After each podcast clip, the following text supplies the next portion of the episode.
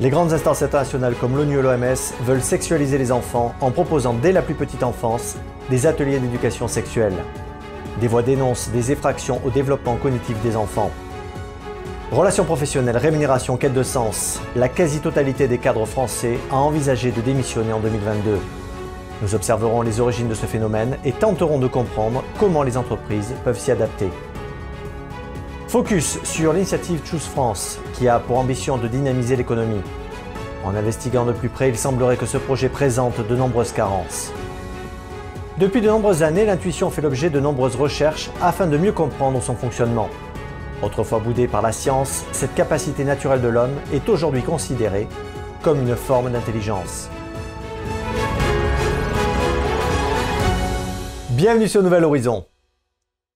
Nous devons réactiver très fortement l'éducation à la sexualité. C'est en ces termes que le ministre de l'Éducation nationale Papendiaï s'est exprimé, mettant ainsi la thématique sexuelle comme une des priorités de l'école de la République. La pédagogie sexuelle fait aujourd'hui partie intégrante des enseignements dispensés dans les écoles et les collèges de France. L'OMS, de son côté, recommande même de dispenser une initiation sexuelle très particulière dès la petite enfance. Ainsi, sous prétexte de lutter contre les violences conjugales et les discriminations de toutes sortes, le ministre de la Santé, par le biais de l'Éducation nationale, valide l'idée d'intégrer les services de santé sexuelle dans les actions éducatives scolaires. C'est ainsi que des ateliers d'éducation sexuelle sont proposés depuis 2018 aux enfants et aux jeunes. Mais bien souvent, ce qui pose un problème, c'est que ces ateliers sont menés par des intervenants et des associations extérieures aux établissements scolaires. La conséquence est que les enfants, mis face à leurs propos et au contenu qui pourraient s'avérer choquants ou déviants, en ressortent traumatisés. Cela a d'ailleurs provoqué l'indignation des parents et des instances médicales. Mais alors, d'où viennent ces référentiels? Il faut savoir qu'il s'agit d'un document intitulé Standards pour l'éducation sexuelle en Europe. Il propose des projets d'action, des fiches thématiques et pédagogiques servant de guide et d'accompagnement aux acteurs éducatifs qui réalisent des séances d'éducation à la sexualité. Figurez-vous qu'ils sont en libre accès et peuvent être téléchargés. Alors, comment en est-on arrivé là? D'ailleurs, certains n'hésitent pas à qualifier ce phénomène comme une perversion de la moralité. Tout d'abord, l'idée phare vient du texte de loi de l'OMS qui part du principe que tout enfant est sexualisé dès sa naissance. C'est une théorie avancée par le docteur Alfred Kinsey, dont les travaux ont été financés par la Fondation Rockefeller. Élément beaucoup plus inquiétant et pervers, il s'avère être le père de la théorie du genre, de torture et de pédophilie sur les nourrissons, et cela, mesdames et messieurs, au nom de la science. Oui, vous avez bien entendu. À ce propos, des pédopsychiatres s'érigent en faux face au diktat de la sexualité des enfants dès la naissance. Pour eux, l'enfant a une sensorialité, mais pas une sexualité. Continuons. Et vous allez tout de suite comprendre que derrière ces manœuvres, il pourrait y avoir une manipulation intellectuelle en découvrant les thèmes abordés. Je vous livre le programme. Par exemple, il faut apprendre à l'enfant, entre 0 et 4 ans, que quand nous touchons notre propre corps, nous faisons l'apprentissage du plaisir, et donc de la jouissance. En quelque sorte, une masturbation infantile qui serait la norme. Entre 4 et 6 ans, il est dit que c'est la période idéale pour étudier les relations sexuelles possibles également avec le même sexe et consolider l'identité de genre. Ces cours semblent semer une très grande confusion dans l'esprit des enfants et des adolescents en cette période sensible de construction psychique et émotionnelle. C'est ce qui s'est passé lors d'une intervention de l'association Outrance le 17 avril dernier dans le cadre d'une séance prétendument centrée sur la prévention des LGBT-phobies. La classe concernée était une classe de quatrième de la prestigieuse école alsacienne. La conversation a porté sur des points comme l'affirmation selon laquelle un homme pouvait tomber enceinte ou enceint. La possibilité a été déclenchée quand est venue la question du partage des toilettes des filles avec des hommes trans. Certains élèves ont ainsi remis en cause cette apologie du genre, et ceux qui restaient convaincus sur le fait qu'il existe deux sexes ont été accusés de discrimination et de transphobie. Concernant cette polémique, pour les organisateurs de cette conférence, parler de deux sexes est une représentation qui est fausse. Rappelons au passage la définition faite par l'ONU sur la discrimination. On entend par discrimination tout acte ou comportement ayant pour but de compromettre la jouissance pour tous les individus. Pour la clinicienne Ariane Biléran, l'éducation sexuelle actuellement enseignée avec l'emploi de termes crus et la banalisation de la théorie du genre ont pour but de développer le potentiel sexuel des enfants, avec pour conséquence de générer des effets d'effraction à leur développement affectif et cognitif, menant à des addictions sexuelles plus tard. Elle constate qu'en France, la politique d'Emmanuel Macron fait allégeance aux principes sanitaires définis par l'OMS et par l'ONU, dont les enjeux politiques visent au contrôle de masse des populations, dont les enfants font bien sûr partie. Elle soutient que l'école diffuse l'idéologie de l'enfant sexualisé ainsi que l'idéologie selon laquelle l'enfant serait consentant selon ses capacités évolutives. Finalement, avec la dépénalisation par l'ONU en mars de cette année des délits liés au sexe, aujourd'hui, l'enfant ne bénéficie que de peu de protection contre la pédocriminalité. Nous avions envie sur Nouvel Horizon de revenir sur l'initiative lancée par Emmanuel Macron et qui a fait les gros titres ces dernières semaines. Je veux parler de Choose France. Ce projet a pour ambition d'attirer en France des investisseurs étrangers dans le but de booster notre économie aussi de relancer notre industrie. Si l'on s'en tient aux chiffres, en 2022, ce projet a permis de créer 8000 emplois et attirer 14 entreprises. Cette année 2023 s'annonce ambitieuse, avec la venue bien sûr d'Elon Musk pour Tesla, ou Laxmi Mittal, le président exécutif d'ArcelorMittal, ou encore PK Lundmark, le PDG de Nokia. Elon Musk de son côté s'est dit confiant que Tesla fera des investissements significatifs en France, dans un avenir très proche. Toutes les suppositions sont autorisées, mais quand et comment cela se produira, c'est une autre question. Pour l'heure, plusieurs projets sont en cours comme l'installation d'une gigafactory de batteries nouvelle génération du fabricant taïwanais Prologium, d'une valeur de 5,2 milliards d'euros avec la création de 3000 emplois à la clé. Un autre projet envisage la construction d'une usine de composants et de recyclage de batteries par une société chinoise XTC et une française Orano pour un montant d'un milliard et demi d'euros. A noter quand même que le montant des subventions publiques pour ces projets n'a pas encore été divulgué.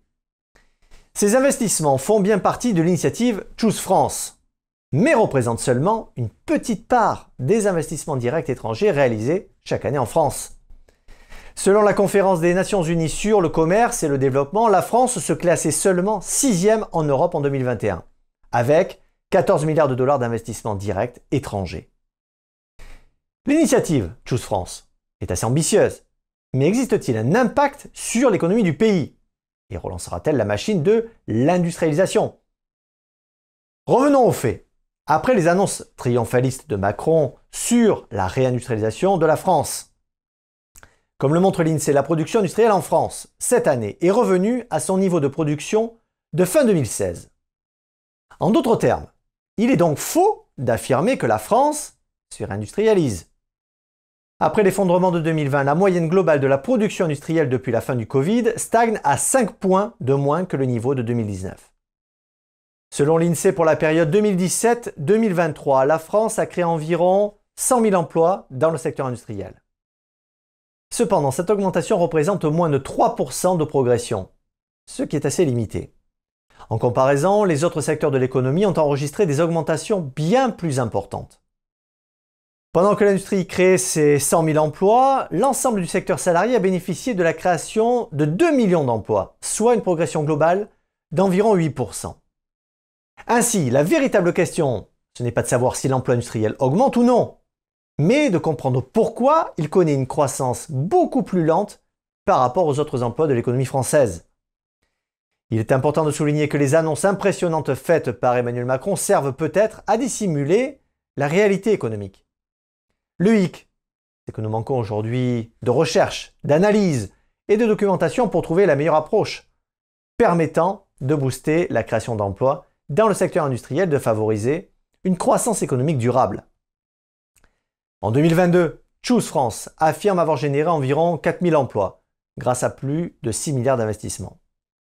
Toutefois, le rapport d'Ernst Young sur l'investissement étranger en France pour la même année indique que le nombre d'emplois créés par projet est en diminution. Il est donc compliqué d'établir un lien clair entre les engagements de Choose France et les investissements réellement réalisés par les entreprises en France. Des experts soulignent les limites de l'investissement direct à l'étranger en France, notamment en ce qui concerne son impact sur l'emploi, qui est beaucoup plus faible par rapport à nos voisins. Peut-être qu'il serait judicieux de reconsidérer le poids des charges fiscales et sociales qui pèsent sur les entreprises made in France. Pourquoi aller chercher ailleurs ce que nous avons aujourd'hui sur notre territoire?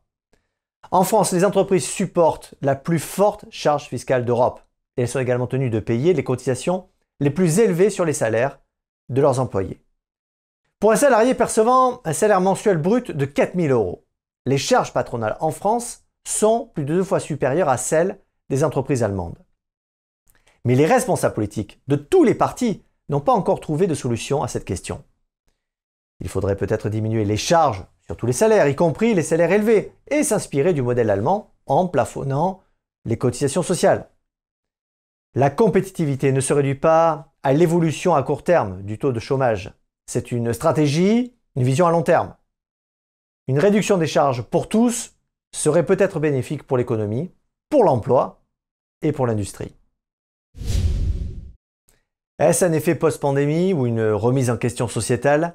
Toujours est-il que le marché du travail est en pleine mutation, surtout au niveau des salariés qui aspirent au changement et à bousculer les fondements établis. Et les cadres n'échappent pas à cette tendance, bien au contraire. En effet, l'an passé, 9 cadres sur 10 ont envisagé sérieusement de quitter leur poste.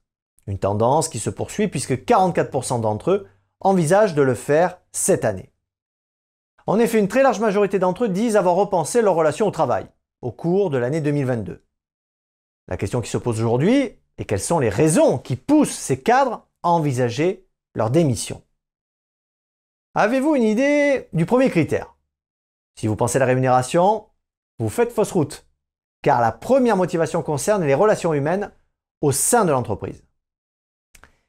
Le sondage IFOP pour cadre emploi révèle qu'un peu plus de la moitié des potentiels démissionnaires évoquent un désaccord avec le management et la structure d'entreprise. Le deuxième point concerne la rémunération pour 43% des cadres. Il faut noter qu'un quart des sondés affirment vouloir redonner du sens à leur travail. Et visiblement, ça se ressent.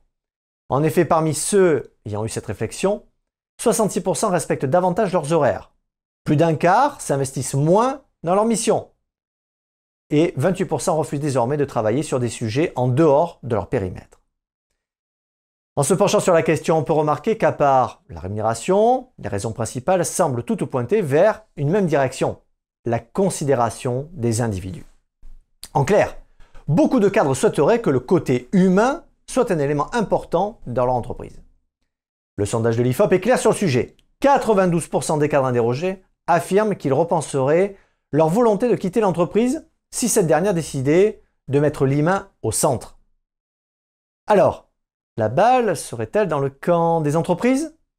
Mais quelles options s'offrent à elles Eh bien, si on se base sur une étude menée par le cabinet Robert Walters, la proposition d'un plan de carrière et la revalorisation salariale sont deux des principaux leviers de rétention pour les entreprises.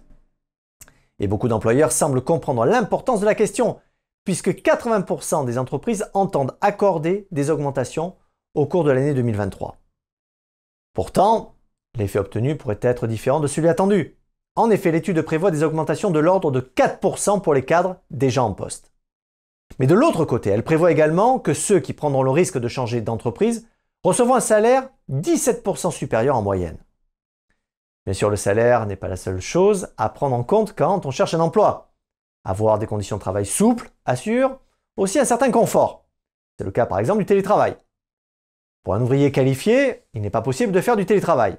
Mais le plus souvent, c'est possible pour les responsables. Si le télétravail est si apprécié, c'est qu'il supprime le temps de trajet entre domicile et lieu de travail, ainsi que les dépenses qui vont avec. Mais il y a une autre idée qui pourrait séduire beaucoup de monde, la semaine de 4 jours. En tout cas, la grande majorité des entreprises qui ont choisi de tester cette façon de faire ne le regrettent pas. En effet, suivant un sondage de juin 2022 effectué par Robert Half, 35% des employeurs envisagent d'expérimenter la semaine de 4 jours dans l'année à venir. D'autres l'ont déjà testé et évoquent une augmentation de productivité de l'ordre de 25%. Voilà qui pourrait constituer un avantage attractif à l'avenir, pour les employeurs comme pour les employés. D'ailleurs, le fonctionnement de nos sociétés a été remis en cause par la pandémie de Covid-19. Aujourd'hui, les conséquences de ces changements se font encore sentir sur le marché du travail, qui est peut-être en phase de se métamorphoser totalement. Saviez-vous que selon certaines études, lorsqu'il s'agit de choix cruciaux, l'intuition est plus efficace que la raison? En effet, cette petite voix intérieure permettrait, dans de nombreux cas, de prendre de meilleures décisions que notre partie consciente. Commençons déjà par définir ce qu'est l'intuition. Selon le dictionnaire Larousse, il s'agit de la connaissance immédiate de la vérité, sans recours au raisonnement et à l'expérience. Le sentiment irraisonné, non vérifiable qu'un événement va se produire, que quelque chose existe. Parfois considérée à tort comme une fantaisie, cette intelligence intuitive est maintenant mise en avant par différentes études. Selon le neuroscientifique Mariano Sigman, interrogé par le journal Le Temps, l'esprit conscient ne peut contenir qu'une quantité restreinte d'informations. En revanche, l'inconscient est vaste. Ainsi, lorsque le nombre de variables dépasse la capacité de notre esprit à les manier, nos décisions rapides et intuitives sont plus efficaces nos décisions réfléchies. En revanche, pour des décisions sommaires comme choisir son dentifrice, c'est l'esprit conscient qu'il faut consulter. Jusqu'ici, nous avons parlé de l'intelligence intuitive comme outil pour nous aider à prendre les bonnes décisions. Mais maintenant, nous allons parler des cas où l'intuition a permis d'échapper à des catastrophes. Dans l'émission Ça commence aujourd'hui, Stéphanie nous raconte comment, grâce à un pressentiment, elle a pu sauver la vie de sa famille. Alors que Stéphanie et sa famille étaient en train de regarder le défilé du 14 juillet à Nice, elle a tout d'un coup eu le pressentiment que quelque chose n'allait pas. Elle n'était pas en sécurité et a commencé à dire qu'il devait partir car il y avait un danger. Sa famille a tenté de la raisonner, mais rien à faire. Ils sont partis mécontents et sont rentrés chez eux. Si vous ne l'aviez pas deviné, c'était en 2016, lors de l'attentat qui a causé la mort de plus de 80 personnes et plus de 400 blessés.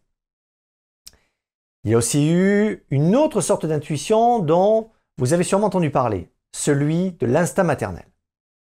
Maeva, alors maman d'un nouveau-né de deux semaines, nous explique que lors d'un contrôle de routine avec sa sage-femme, elle lui dit que quelque chose ne va pas avec sa fille. Pourtant, tous les tests sont effectués et rien n'est détecté. Déterminée, la jeune maman réussit à prendre un rendez-vous chez la pédiatre alors que sa fille n'a aucun symptôme.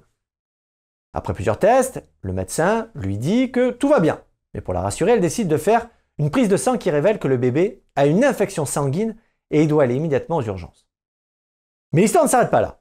Après avoir identifié une infection urinaire qui est passée dans le sang, les médecins commencent par le traitement antibiotique. Pourtant, la maman n'est pas rassurée et fait savoir que quelque chose ne va pas. Après six jours, elle réussit à ses frais à faire transférer sa fille dans un autre hôpital, convaincue que quelque chose ne va pas.